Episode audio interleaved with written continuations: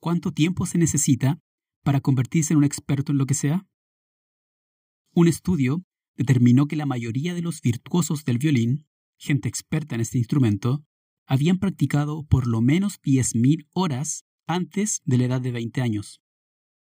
Eso es un promedio de 3 horas al día, 6 días a la semana, durante 10 años seguidos.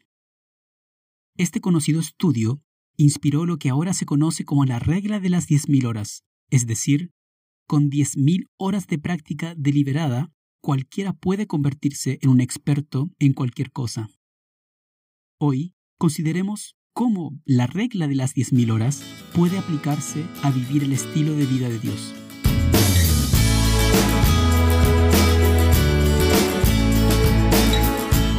Hola a todos, mi nombre es Pablo Seura y les doy la bienvenida a un nuevo episodio de Algo para Reflexionar, el podcast para jóvenes y jóvenes adultos de IDAM.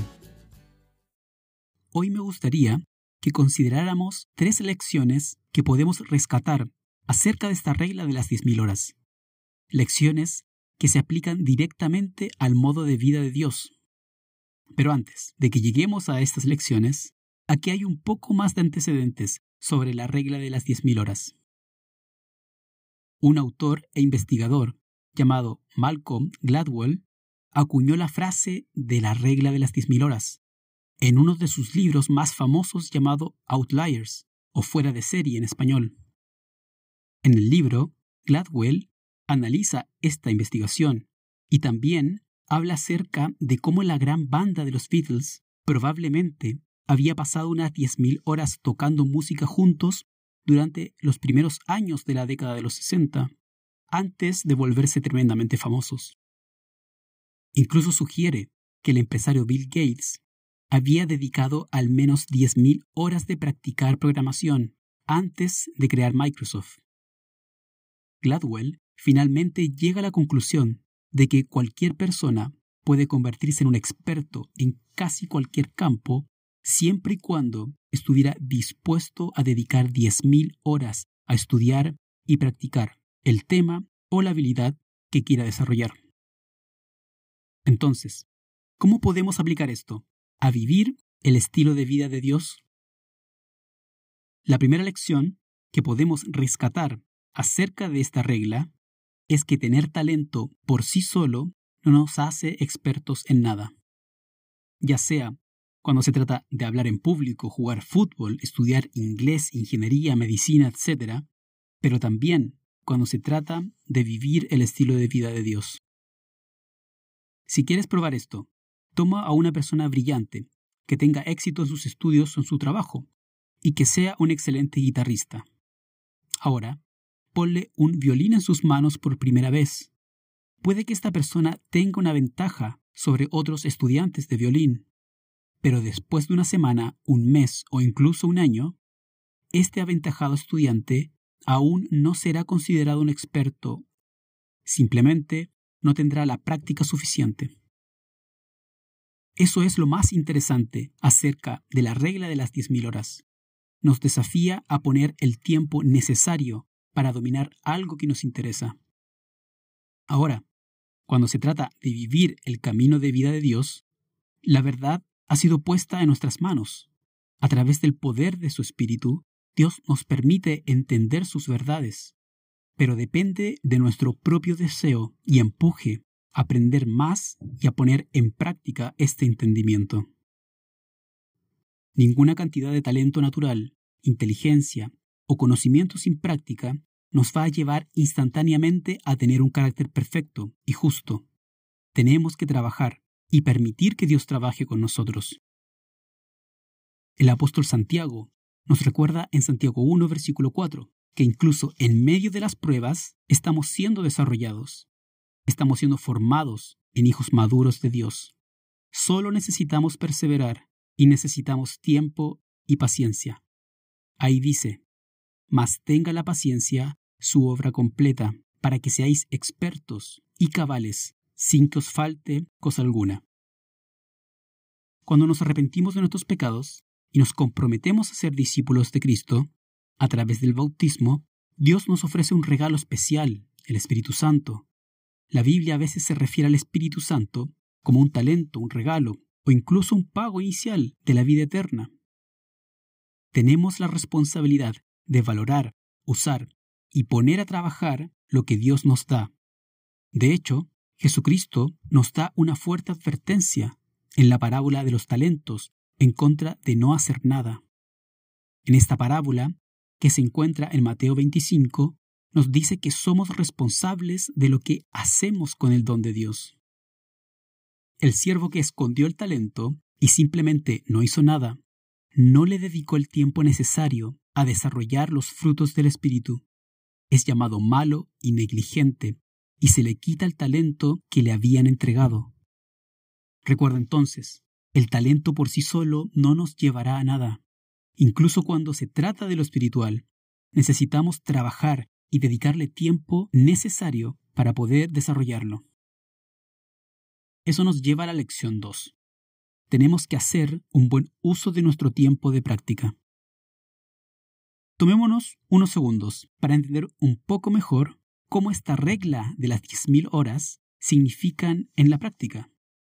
Por ejemplo, si yo quiero aprender a tocar el violín y practico durante media hora cada día, cinco días a la semana, esto es el equivalente a dos horas y media de práctica por semana. A este ritmo, me llevaría casi 77 años en convertirme en un experto para tocar el violín. Obviamente, necesito practicar mucho más si realmente quiero convertirme en un experto antes de morir. Si practicara 10 horas a la semana, me tomaría unos 19 años. Si practicara 20 horas a la semana, podría tomarme 9 años y medio. Y si realmente me dedico a esto y practicara 40 horas a la semana, podría convertirme en un experto en 5 años. ¿Pero realmente es así de simple? Solo depende del tiempo que le dediquemos o hay algo más. Los expertos creen que lo que separa a un aficionado de alguien que podemos considerar un experto es lo que se conoce como práctica deliberada. La práctica normal o estándar puede ayudar a las personas a adquirir habilidades en una tarea, pero para adquirir verdadera maestría implica practicar de una manera que empuje las barreras de las habilidades y conocimientos que ya tenemos. Tal forma de practicar requiere de un alto nivel de concentración e implica trabajar especialmente en las áreas en las que no somos tan habilidosos establecer metas y recibir clases o consejos de un experto en lo que queramos desarrollar. ¿Siempre necesitas tener un violín en tu mano para practicarlo? Bueno, la verdad es que no siempre. Parte de transformarse en un experto, en el violín por ejemplo, es estudiar las técnicas, escuchar a otros violinistas, hacer ejercicio de dedos y arco, analizar tu propia técnica y posiciones, y por supuesto, tocar el instrumento con la técnica adecuada. Ahora, volviendo al ámbito espiritual, ¿necesitas tener una Biblia en tu mano o saber la Biblia de memoria para practicar el modo de vida de Dios? Obviamente, ayuda a tener fresco lo que Dios nos instruye en su palabra, pero eso no lo es todo. Lo que es más importante es que apliquemos el entendimiento que Dios nos da de la manera correcta. Proverbios 3, versículos 5 y 6, nos dice lo siguiente. Fíate del Eterno de todo tu corazón, y no te apoyes en tu propia prudencia. Reconócelo de todos tus caminos, y Él enderezará tus veredas. Hay muchas maneras incorrectas de tocar el violín, y tener malos hábitos o malas posturas mientras tocamos puede incluso llevarnos a desarrollar lesiones con el tiempo especialmente si iniciamos en el violín a una edad temprana. De la misma manera, hay muchas formas en que el mundo aplica lo que Dios dice en su palabra, a pesar de que la verdad es una, y hay solo una forma correcta de aplicarla. Aplicarla de otra manera nos llevará a malas consecuencias en nuestro futuro. Como cristianos, somos llamados a permanecer fuera del mundo y a ser discípulos de Jesucristo, es decir, debemos estudiar su ejemplo y aprender a imitarlo. Ahora bien, este es un objetivo amplio y a largo plazo, pero debemos dividirlo en metas puntuales, y específicas que nos lleven a una práctica deliberada. Por ejemplo, hacer que el estudio de la Biblia sea una prioridad todos los días y transformarlo en un hábito. Es una meta sencilla que tiene recompensas duraderas. Orar todos los días por los miembros de nuestra familia y de nuestra congregación también es algo que nos ayudará. No dejar de congregarnos para estudiar lo que Dios tiene preparado cada sábado para nosotros y también para compartir y aprender de otras personas que también están intentando desarrollar el carácter de Dios. Es otro aspecto que nos ayudará. O incluso algo no tan obvio como invertir en nuestra salud a través del ejercicio físico y buenos hábitos alimenticios nos ayudará a que nuestra mente y cuerpo estén más ágiles para poder servir en distintas áreas de nuestra congregación. Pero ¿cuál es el propósito de todo esto? ¿Cuál es el objetivo final o la meta? Bueno, eso nos lleva a la lección número 3. Nuestra práctica nos está preparando para ser parte de los primeros frutos. Dios nos ha revelado que Él está preparando una cosecha de primeros frutos, aquellos que tendrán parte en la primera resurrección, cuando regrese Jesucristo. Estos primeros frutos serán llamados hijos de Dios. Santiago 1, versículo 17 y 18 nos dice lo siguiente. Toda buena dádiva y todo don perfecto desciende de lo alto, del Padre de las Luces, en el cual no hay mudanza ni sombra de variación él, de su voluntad, nos hizo nacer por la palabra de verdad, para que seamos primicias de sus criaturas. Nuestro llamamiento no es demostrar que somos cristianos y virtuosos y que somos expertos en lo que hacemos. Nuestro llamado es a ser fieles en aprovechar todo lo que Dios nos da, todo talento, toda oportunidad y toda circunstancia que Dios nos pone por delante, con el objetivo de glorificarlo. Cuando meditemos en este grandísimo e importante llamamiento, esto deberá motivarnos a poner 10.000, 20.000 o incluso 100.000 horas de práctica para alcanzar el objetivo. El apóstol Pedro dice que esta motivación deberá llevarnos a una vida entregada al aprendizaje y el crecimiento cristiano, a una práctica continua y deliberada mientras buscamos responder a nuestro llamamiento y estar seguros de nuestra lección un día a la vez.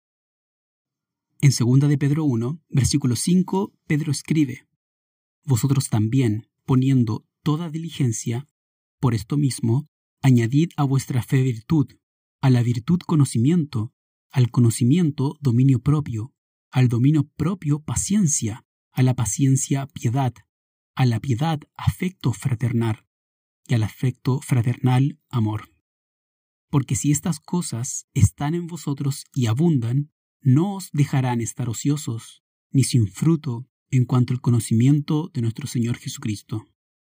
Luego, en el versículo 10 dice, Por lo cual, hermanos, tanto más procurad hacer firme vuestra vocación y elección, porque haciendo estas cosas no caeréis jamás.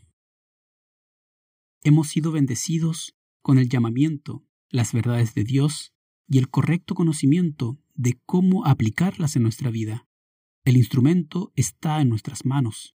Oremos a Dios continuamente para que nos dé sabiduría de cómo usar las muchas bendiciones que Él nos entrega para su gloria.